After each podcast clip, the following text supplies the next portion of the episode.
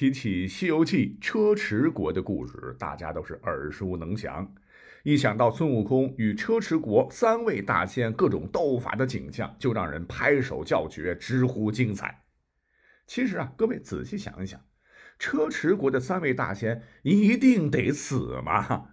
你看，他们并没有直接接触到孙悟空的忌讳，就是吃唐僧肉，反而呢，在车迟国担任着主席或者是国务院总理的位子，既能求雨，又能教化民众。还附带赠送车迟国致富的秘诀：点石成金，止水成油，让大家伙儿都发了财，致了富。那车迟国王当然得拿他们比祖宗还祖宗。换言之，这三个妖跟孙悟空一路斩妖除魔的这些个妖魔鬼怪比，可是善良的多，正义的多，是上至皇帝，下至百姓，都对他们仨直翘大拇指。哎，只是可惜，这仨呀太能作了。你看，唐僧师徒走过千山万水，这一次来到车迟国，这孙悟空刚到车迟国时，睁眼观看，远见一座城池，又进去，倒也是祥光隐隐，不见什么凶气纷纷。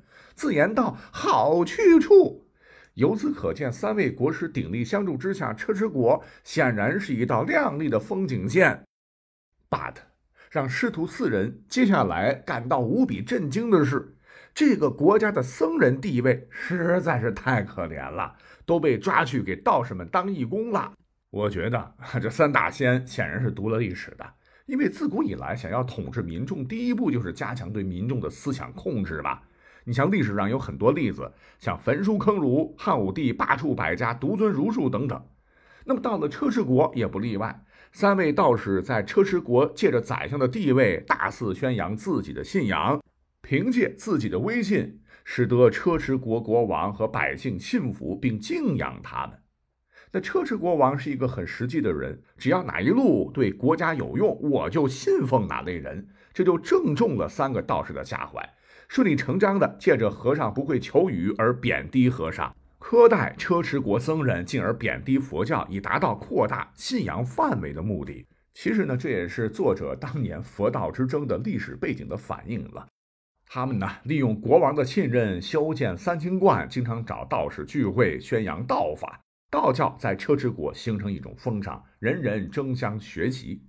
虽说啊，对和尚来说是有些残忍的，但是客观来看，历史上的封建社会哪个不是排除异己、呃不择手段的，对吧？在专制社会中形成主流思想才是王道。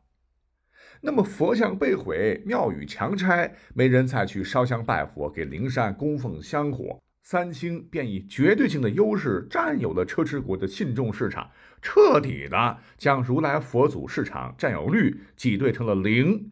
那各位想想，这不就等于断了灵山诸佛在车迟国的口粮吗？那还得了？这气不过的孙悟空自然要上前讨个公道，接着与车迟国的三位国师就发生了冲突。要说起来哈，这三位国师其实也不弱。那太白金星曾经说过嘛：“上圣三界中，凡有九窍者，皆可修仙。”这三位皆是由虎、鹿、羊、终南山经过一番修炼，得天地造化之力，才能够修成人形。他们供奉三清，肯定是道派弟子，因缘分而相遇，最终意气相投，拜为生死兄弟。而太上老君是道祖，所以他们三个可以说是太上老君的徒弟，仨是师兄弟的关系。虽不是老君嫡系，但也非同寻常啊。那书中还讲，孙悟空比求雨时，虎力大仙烧了一道符咒，立即狂风骤起，是乌云翻滚，电闪雷鸣，眼看大雨将至。孙悟空急忙上天观看，只见雷公电母、风婆婆及四海龙王皆奉玉帝圣旨前来拨云布雨，掌握了道家正宗的呼风唤雨之法，想必已经熬过了雷火风三灾。况且能让玉帝下旨的，那肯定不是一般小妖能办到的。从这呢，也许能完美解释为啥跟别的妖魔鬼怪不一样，他们不对唐僧肉感兴趣，因为已经有了通天的本领，打坐修炼续命应该不是什么难事不过呢，之前啊，每当我在书中啊看到这一段的时候，心里边可能跟各位一样啊，有一个很难解开的疙瘩。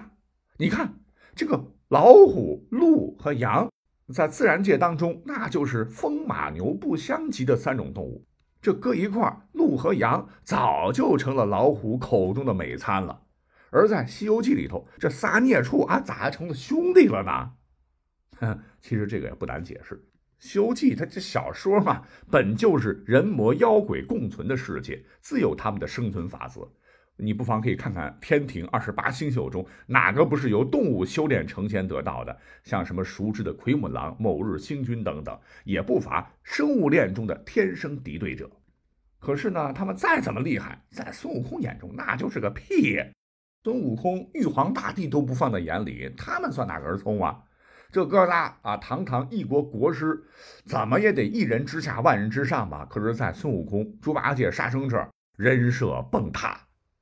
可气的是啊，孙悟空呢，刚开始的时候呢，还设计搞了出让虎力、鹿力、羊力三大仙喝圣水的恶作剧，就是说在孙悟空的撺掇下吧，是哄骗两位师弟说有好吃的斋饭，三人同行来到三清观，三大仙供奉的是元始天尊、灵宝天尊和道德天尊，这三位道家祖师爷，呃，就被猪八戒给丢到五谷轮回之所。还把他们仨的这个腥臊的尿气当做圣水，给这三大仙给灌进去了，这气得三大仙哇哇叫。那么这件让人忍俊不禁的事儿，其实啊就可以看得出啊，双方本身就处于不同的立场，矛盾不可调和。那孙悟空肯定希望佛法宣传的更加广泛嘛，在得知车迟国僧人的处境后，更加坚定了孙悟空去除障碍、弘扬佛法的决心。这三位道士那也是一样的哈，排除异己，容不下和尚。不仅啊侮辱自己的偶像，还杀了他们徒弟，杀人及侮辱信仰之仇不共戴天，自诩法力高超，就想好好的整治他们一番。于是是多番提出要与师徒比试。那孙悟空那不是怕事儿的人呐，自然上前迎战。那里子面子都丢了，三兄弟自然不服输啊，于是决定拿出看家本领，断头、剖腹和进油锅啊，非得要跟孙悟空一较高下，是赌上性命。那小时候看电视剧觉得很精彩了哈，如今一想，哎，怎么头皮有点麻麻的？那么后来的几场斗法都差不多了哈，放在一起说，老大哥虎力大仙率先欲表演断头绝技，孙悟空先来，哎，头被咔嚓砍掉后。孙悟空高喊：“头来，头来！”那掉落的头竟然就朝孙悟空的身子移动过去。狐狸大仙见势不妙，就念咒唤来土地，命令土地摁住孙悟空的头颅。悟空无奈，只得再长了一颗新头。沙僧说：“他有七十二般变化，就有七十二个头嘞。”那虎力大仙接着下场，头被砍掉后，他也高叫：“头来！”没想到孙悟空够狠呐！拔一根毫毛，变成一只大黄狗，把虎力大仙的头颅远远叼走。虎力大仙就一条命，呼唤三声，头依然不来，他那胸腔就喷出鲜血，噗，死在当场。那接着出场的呢是老二陆大仙，他表演的是开膛破肚，然后呢表演挖心脏、装心脏绝技。只是这颗跳动的心脏，痛痛痛，还是被孙悟空的老鹰给叼走了。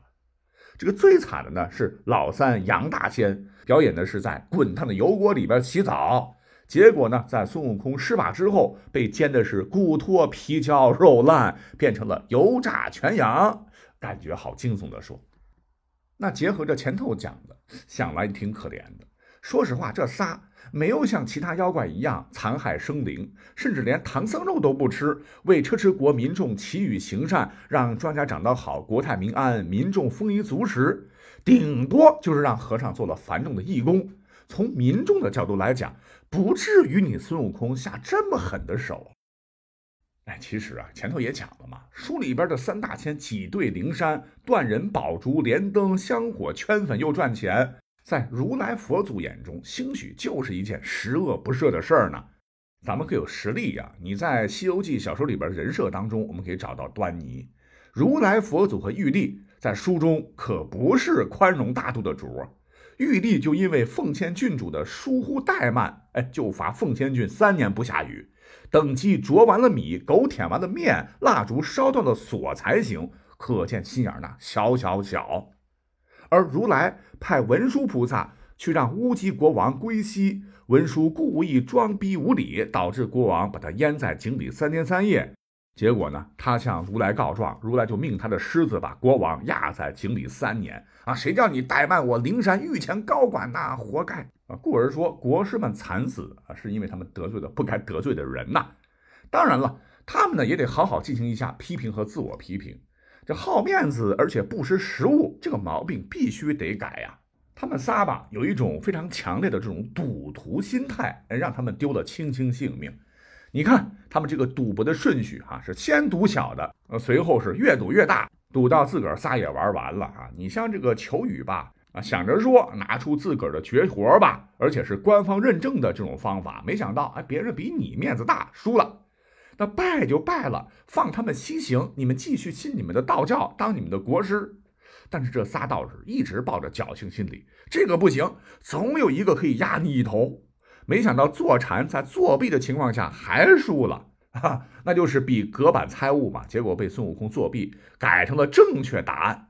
那三位道士被输赢冲昏了头脑，在孙悟空的拖拽下，狐狸大仙在狗狗的帮助下成了只没头的黄老虎。那陆力大仙要比开膛破肚，结果老鹰叼走内脏，落了个无常浪荡魂，变成了白毛角鹿。杨力大仙比试下油锅，被龙王破了冷龙，在油锅里炸的只剩些骨头渣。哎，这不就是赌徒心理吗？总想着下一把可以翻盘，非要赌到手里没有赌住才罢手。那最后呢，我们再来看看孙悟空的性格和态度了。这个悟空对妖的态度，基本上可以概括这一句话。那就是不是你死就是我亡。我们其实可以把一路上孙悟空打妖降魔，呃，跟这个玩游戏相结合。你看取经之路上的所有关卡，绝大多数都是妖魔鬼怪制造的。那想要通关游戏，只能不停的做任务、杀敌人、通关文牒，然后再冲向终点。所以他所有的立场都是以师傅为主，潜意识里边估计没有善良的妖，就自觉的站在了妖的对立面。那再者说了，你们车迟国三位国师破坏了佛道间的平衡，孙悟空与他们斗法，相当于拨乱反正。就算这三位大仙靠山再硬，那祖师爷也拉不下脸来救啊。因此，这仨并没有丧尽天良的道教弟子，才会被佛教的孙悟空直接干死。